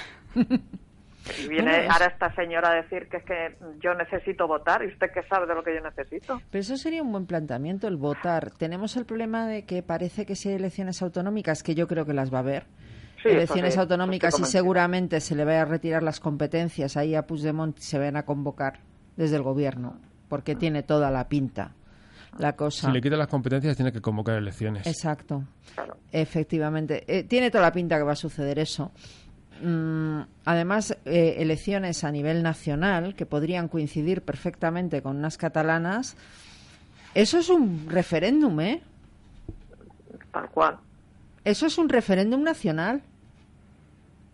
Pues sí, claro. Plebiscito, sí. Un referéndum nacional que solo puede ganar el PP. El PP y Ciudadanos. Exacto. ¿Por qué? Porque Pablo ya está pinchando y está haciendo el ridículo. Perdón, ellas ya están haciendo el ridículo. Las de Podemos y Podemas. Eh, el PSOE está bailando la yenca. Izquierda, izquierda, derecha, derecha, para adelante y para atrás. Un, dos, tres. Es decir, yo creo que va a seguir el camino de Hollande, de Schulz y de toda esta tropa europea que se ha ido por se el desagüe. un partido residual. Y, les, y aquí qué queda? Pues queda el Partido Popular y Ciudadanos. Que ahí Ciudadanos, si es un poco inteligente, juega a ocupar el espacio que el PSOE es que está dejando toda la banda libre. Toda la banda izquierda. Toda la banda de centro izquierda la están dejando Yo libre. prefiero como partido no de oposición olvidar- a Ciudadanos no- antes que al PSOE, Y no por hay que olvidar que Ciudadanos en Cataluña nace porque no solo el Partido Popular abandona las posiciones de defensa de la unidad de España, que lo, que lo hizo en Cataluña, también el PSC.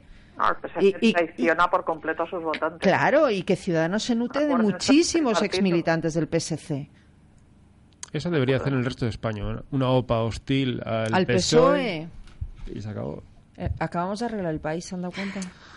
Ay, a ver si hacemos la quiniela y nos borramos. Bueno, entonces el 2 de octubre, ¿qué pasa ahora en serio? Ángeles. Ah, pues eh, mire, yo ahora mientras estamos hablando, como soy multifunción, como dicen también las, las compañeras estas gallegas, eh, me estaba mirando Twitter y estoy viendo las convocatorias que están llegando de autobuses con los coleguitas de Bildu and Company que se van a venir para el día 1. Y no sé si se van a volver, la verdad. Menudo referéndum, ¿eh? Al final para que ve- vayan a votar los terroristas y los delincuentes. Oye, pues, pues si gana, apoyos si entre ganan cerramos y que se queden dentro. Assange. los Oye, de ¿y Bildu, no- ¿no? por qué no invitan a Nicolás Maduro a votar también? Que Bueno, que pues, falta. Sería el que faltaba. a ver, Por cierto, que me lo dejo. Maduro, El nuevo friki mundial, Assange. Assange. Assange, que casi me olvido yo de mi personaje preferido, cliente de ese delincuente llamado Baltasar Garzón, y digo delincuente porque es un señor condenado por lo que peor que puede cometer un juez, que es violar la confidencialidad abogado-cliente, pues Assange ha llamado a las armas. Dice que sí, literal, 7,5 millones de catalanes superan en capacidad policía y ejército de España. Julian Assange, Wikileaks. Ya- Esos ya había dicho documentos que a los iba que a todo el haber una mundo guerra daba- civil española. Efectivamente, y había hablado de cómo era Pancho Sánchez. Sí, De exacto. Pancho Sánchez. Aparte de con el Mundo Today también. Pero es que Julian Assange no es casual. Julian Assange tiene un abogado. Sí, Su abogado claro. se llama Baltasar Garzón. Y el señor Garzón, de ahí que parece ese, está metido en todos los charcos. Recuerden además que también anda por Ecuador, el señor Garzón. Es que todo tiene su hilo. Por eso no quiero dejar pasar al señor Assange. El señor Assange y el señor Snowden, que también ha aparecido ahí de refilón y que yo creo que también nos va a dar momentos de gloria. Pero oiga, que el señor Assange hoy ha sacado un tuit con la portada de uno de los periódicos locales de aquí de Lleida. Bueno, está claro que, que Sí. alguien le escribe los tweets en catalán y en español. Todos los tweets, alguien yo creo que también le está financiando de una forma Fíjate, yo creía que era Jové, pero va a ser Junqueras en persona. El que se los escribe. Yo, recuerdo a Gabriel Rufián, que es uno de los eh, ah, pues igual, igual, igual. populistas predilectos de don Carlos Prayón, eh, que un periodista al Sexta le preguntó sobre las fuerzas, eh, las potencias internacionales que apoyaban entidades el independentismo. Y Gabriel se resistía como buen tuitero a responder hasta que al final le torcieron la mano y dijo, bueno, pues Varoufakis, Assange y ya, y, Yoko ono, que va a cantar el Segador es que es que de verdad es un ridículo si esto no fuera tan grave a nivel internacional. si esto no fuera tan grave era de película de García Berlanga sí sí pero eh, sí que es de ridículo y de todas esas cosas, pero yo también echo de menos un planteamiento muchísimo más contundente por parte de la Unión Europea que está viendo como aquí al, grito de democracia y votaremos se están poniendo en duda los pilares básicos de la Unión Europea. Hmm. Y ya iría siendo ahora que en lugar de meter eh, titulares un pelín equívocos por parte de miembros de la Comisión o de presidentes del Parlamento Europeo, se hiciera un planteamiento muy serio, un comunicado oficial que dijera que la Unión Europea no consiente ni consentirá jamás estos ataques directos a la democracia y a los principios fundamentales de la Unión Europea. Porque esa batalla, si no, también perderemos esa batalla comunicativa. Pero la Europea no, va, no va a hacer nada. La política exterior, de lo, exterior e interior de la Unión Europea es nefasta. Recordemos lo que ha ocurrido eh, interior con, con, Gran Bretaña y el Brexit, donde la postura de la Unión Europea y su política ha sido francamente ridícula, con Farage hablando en el Parlamento Europeo. ¿eh? Eh, mientras Jean-Claude Juncker le decía a usted qué hace aquí y el otro se reía de él en un Parlamento Europeo que no sirve absolutamente para nada. A ver, ¿saben ustedes quién, presidía, quién presidía el Parlamento Europeo hasta hace diez minutos? Eh, un italiano. Martin Schulz, el perdedor hoy de las elecciones en Alemania. ¿Qué van a esperar? Martin Schulz era el presidente del Parlamento Europeo. Ahí le tienen, del 2012 al 2017, vamos, hasta antes de ayer, que anunció que iba a ganar a Angela Merkel, 20% de los votos. Es que eso es la Unión Europea. Sin embargo, desde Estados Unidos, les digo ya es noticia última hora, el gobierno de Trump ya saben que Mariano Rajoy va a estar en Estados Unidos esta semana, que se va a reunir con Donald Trump. Trump que está hecho también un machote con el de Corea del Norte, vamos una Ese sí que sería buen aliado contra los de las esteladas, ¿ves? Kim Jong Un. no deja uno. Ni uno. Bueno. Hay un meme muy bueno. Ay, sí, buenísimo. El gobierno de Trump ha mostrado su apoyo a Rajoy se han reunido James Mattis, que es el secretario de Estado de Defensa de Estados Unidos, y María Dolores de Cospedal, que es la secretaria de Defensa de España, y ya han dado muestras de que apoyan totalmente lo que está haciendo España. Y yo creo que además esta semana vamos a asistir a una declaración del presidente de Estados Unidos junto a Mariano Rajoy, que viajaba precisamente a Washington. O sea que por lo menos por la parte de Estados Unidos parece que sí hay apoyo. También lo hay por la parte de Francia. O sea, Francia más claro no lo ha podido decir. Como Cataluña se independice, les mandan al ejército a la frontera. ¿Por qué no quieren bromas? Eh, vamos a ver, es que... Lo han dicho así, ¿eh? Claro, plantear según qué melones a según qué países, pues oiga, no están dispuestos. Y Francia, desde luego, jamás consentirá que se produzca una cosa de ese estilo cerquita de sus fronteras porque es que ellos si no van a tener un problemón enorme interno. Pues es que estos chalaos reivindican parte de Francia, el Rosellón. Es que, la Republicana de Cataluña, las elecciones al Parlamento Europeo de 2014 lo llevaba en su programa, la incorporación del Rosellón, de esa región de Francia, que además yo se lo pregunté al cónsul francés de Barcelona en, otra, en otra emisora y me contestó, es que de estas pequeñeces no nos ocupamos en Francia. Eso es lo que consideran Esquerra. Pero, es, que Esquerra está en el gobierno de Cataluña. Protestó con las imágenes de la quema de bandera de francesas el día de la diada. Y ha habido una protesta oficial. Y han pedido que se ilegalice, por cierto, a los partidos que participaron en la quema de banderas francesas. Es que en Francia estas cosas no se las toman tan a broma. Y también llegan ya desde Francia declaraciones de miembros del gobierno diciendo que como Cataluña es independiente mandan el ejército a la frontera. Sí, pues, eh, no tienen bromitas. Pues eh, esto es lo que tenemos que magnificar y estas son las declaraciones que tenemos a los que tenemos que dar voz porque quieres que no Trump mm, es una persona con una imagen pública muy determinada. con claro, es el presidente de Estados Unidos. ¿Qué imagen va a tener en este país? No, no, no, pero a ver, pero es Donald Trump. Pero es el presidente de los Estados Unidos de América. Estados Unidos, que es, el presidente de los Estados Unidos de América, pero a, ver, eh, tener a Donald Trump a tu favor no ha de ser necesariamente bueno a desde nivel el punto de, de vista imagen. de la opinión pública, exacto, pero desde de el punto de vista de la geoestrategia, vamos. Oh, no, no, no, a ver, mucho mejor, mucho mejor tener a, a la Casa Blanca detrás que delante. O sea, eso siempre, siempre, por supuesto, que ole, faltaría más. Pero me refiero a nivel no- nosotros, o sea, Comunicativos, sí, a sí. nivel comunicación mm, tenemos que darle bastante más peso a lo que pasa en Francia, digo por, por, por la simpatía del no por el mensaje, sino por el por el mensajero, que Trump, que en un momento dado, pues para muchas personas que Trump esté de acuerdo, automáticamente ya puede ser malo. Dice, uff, ya huele mal, huele mal. Y por desgracia, aunque aunque sea mm, para mi parte, o sea, si me preguntas a mí, es, es un error eh, de base, pero pero bueno, hay que hay que asumir que es así.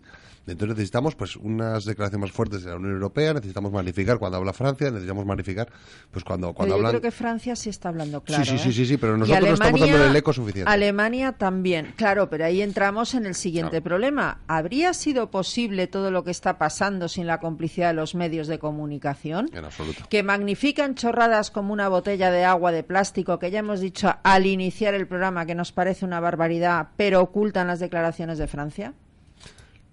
Lo hablábamos al principio del programa. Hoy eh, Yo publica te el digo, Carlos, País. que al 90% de nuestros compañeros les está dando un parraque con las actuaciones del gobierno. Sí, sí, no, no. son todos de extrema izquierda. Vamos a ver. eh, hoy hablábamos, es tan simple como eso. Hay, eh, hoy publica tres páginas El País que las anuncia en portada el domingo. El País el domingo se lee mm, bastante. Mucho. Con diez falacias, no sé si las llaman Del del, independentismo, del nacionalismo. No, no, lo llaman del independentismo, Del por no decir nacionalismo, claro, porque como lo han estado sosteniendo Eh, tanto eh, tiempo. Simplemente es un artículo que publicado en los primeros tiempos del tripartito habría cambiado la historia de España desde entonces. Y hoy no estaríamos aquí. No estaríamos aquí. Eh, tampoco te sé decir con certeza en qué punto estaríamos, pero obviamente no estaríamos donde estamos, ni muchísimo menos. Y simplemente, es- y eso, eh, no, es- no es- a ver, no quiero echar otra responsabilidad al Grupo Prisa, ni, ni- no, no, no. Bueno, Eso pero es, cada digamos, uno, no, oye, eso- perdona, cada uno que asuma su Sí, parte de pero- culpa, pero porque es... es- verdad que también luego lees otros artículos en el país, como el de Ramoneda, que lo puede contar el señor Ramoneda, Vilches, sí. y que es vergonzoso. Sí, pero que, a ver, pero que no quiero que se malinterprete pensando que la culpa es del país. No, no, O sea, es- ilustrativo, o No, sea, ese medios artículo es ilustrativo de eh, una complicidad, por eso de eh, la ideología líquida que ha habido en los medios de comunicación, de la equidistancia esta maravillosa y de... Bueno, de un- y lo de los medios catalanes-. Acuérdense del editorial único. Efectivamente, en Cataluña. Yo quería decir que yo esta semana hemos celebrado la Escuela de Verano de la Razón y ha habido dos personas, una era Alfonso Usía, el otro fue Eduardo Inda, que pidieron con toda la razón del mundo al rey que retire el título de Grande de España al Conde de Godó, porque está un Grande de España está nada menos que apoyando el golpismo. Es que esa es la situación de los medios de comunicación en Cataluña, porque si nos quejamos aquí del país, allí sacan editoriales únicos. Que no sé qué es, vamos. Eso es que... Y, ver aquí TV3, en fin, por salud mental. Bueno, según Josep Ramoneda no lo ve Me- nadie. Me, me ¿eh? permites un segundo porque también es un desahogo. Es decir, lo que ha publicado hoy el país.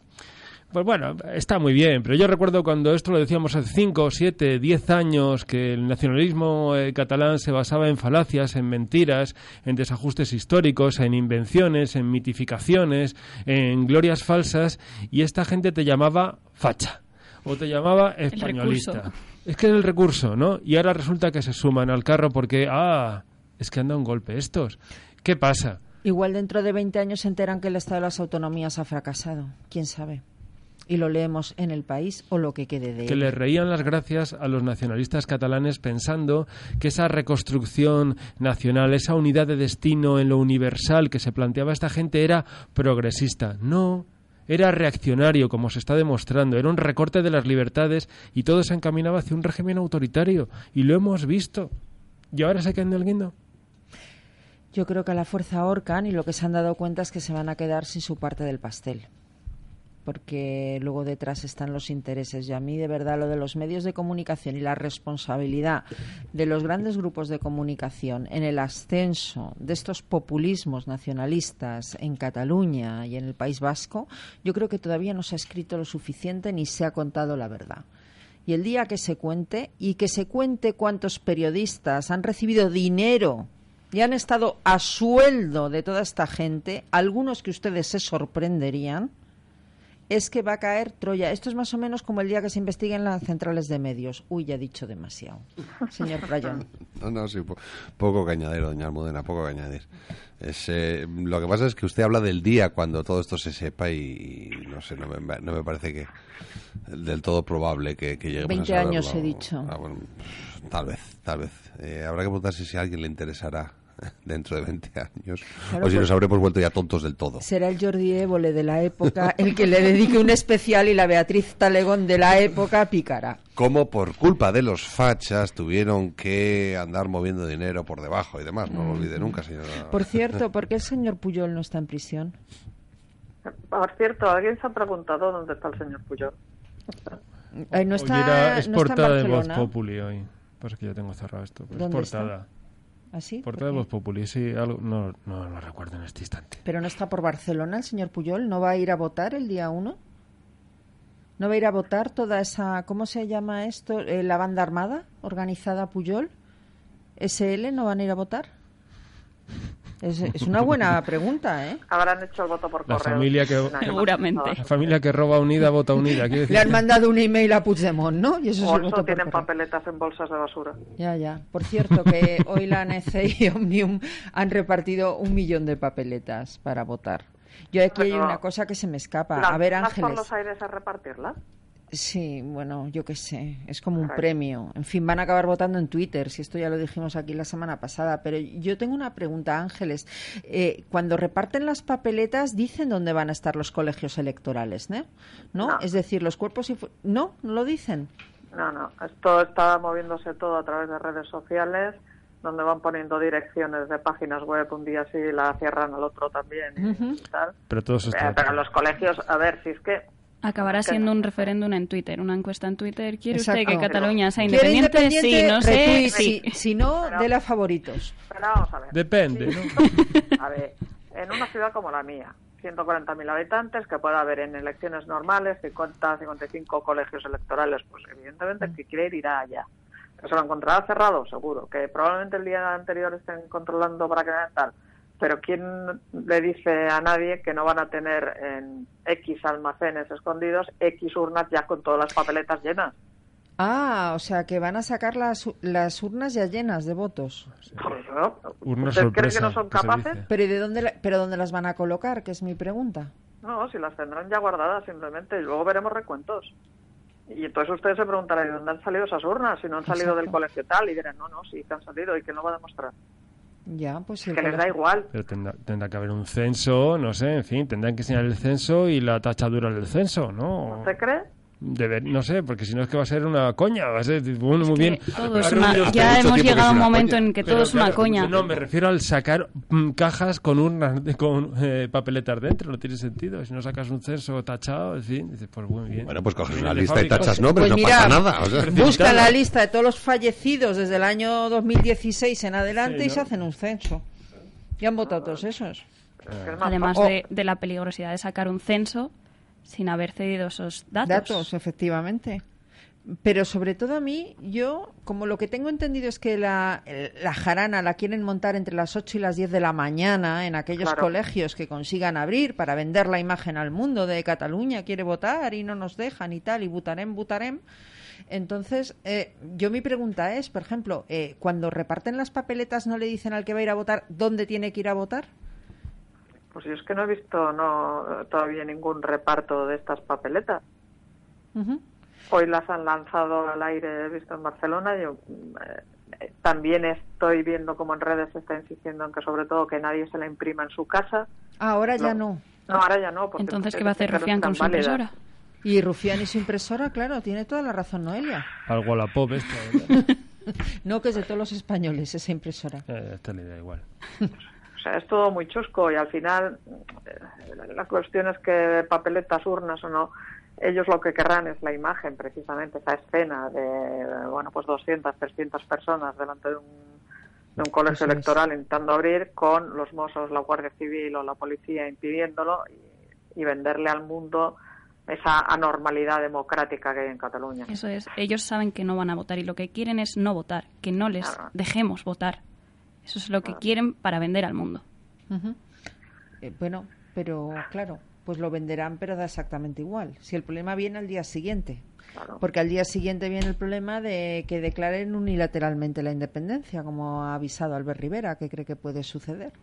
Y yo creo que el señor Rivera tiene mucha experiencia sobre las Ah, cosas no, que y lo pasan harán, en ya te digo, vía municipal, habrán Tendría que salir eh, Puigdemont al balcón de la Generalidad a declarar la independencia. Tendría que ser así, ¿no? Saldrá Siguiendo la Junqueras. tradición.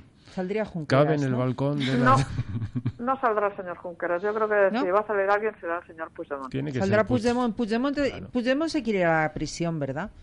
Da la impresión Eh, que quiere ser un mártir. Busca el, martirologio, sí. Como Pues yo, en yo su no, día yo, no, yo no creo que vayan a ir tan... No sé, a ver, yo, eh, es una cosa personal, ¿eh? no me baso absolutamente en nada, pero no creo, no creo que vaya a haber una declaración unilateral de independencia, no creo.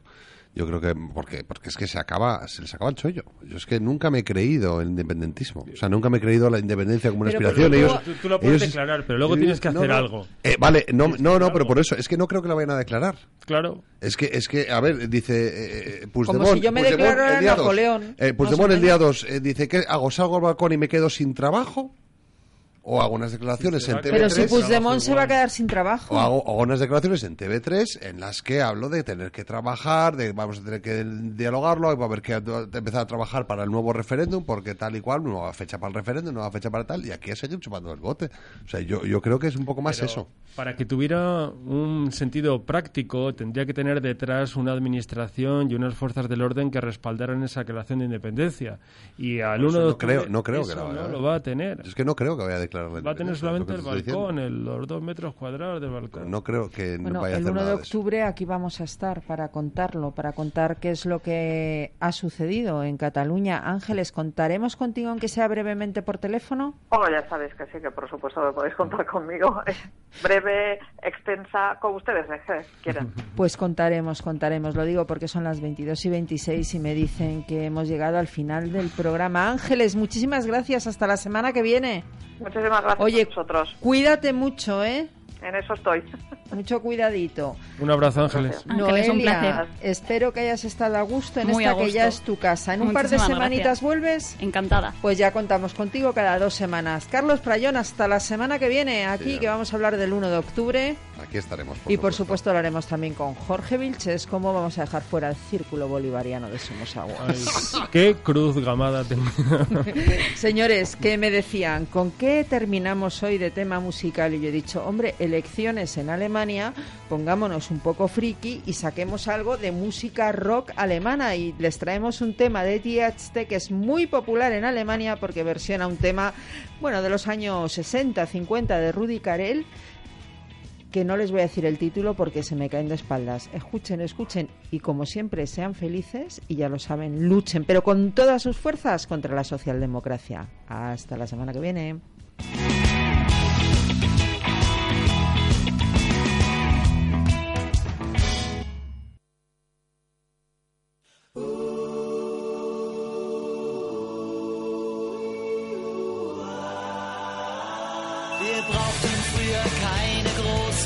Reise. Wir wurden braun auf Borkum und auf Sylt. Doch heute sind die Braunen nur noch weiße. Denn hier wird man ja doch nur tief gekühlt. Ja, früher gab's noch hitzefrei. Das Freibad war schon auf im Mai. Ich saß bis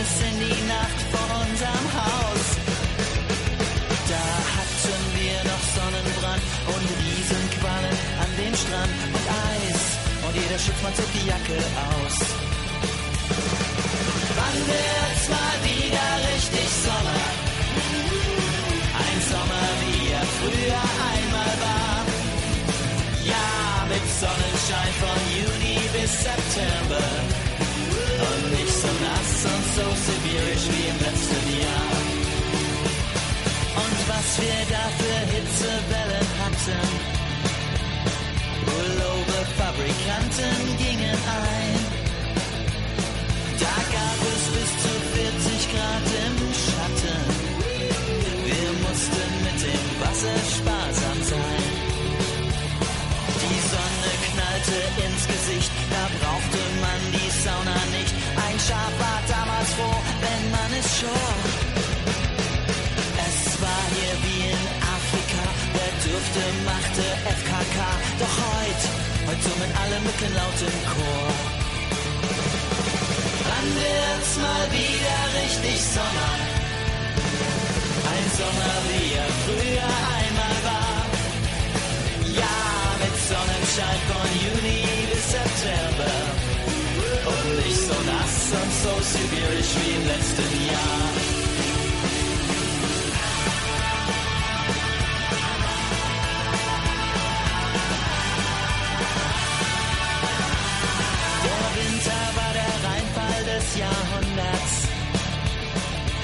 Über tausend Meter gab es Schnee.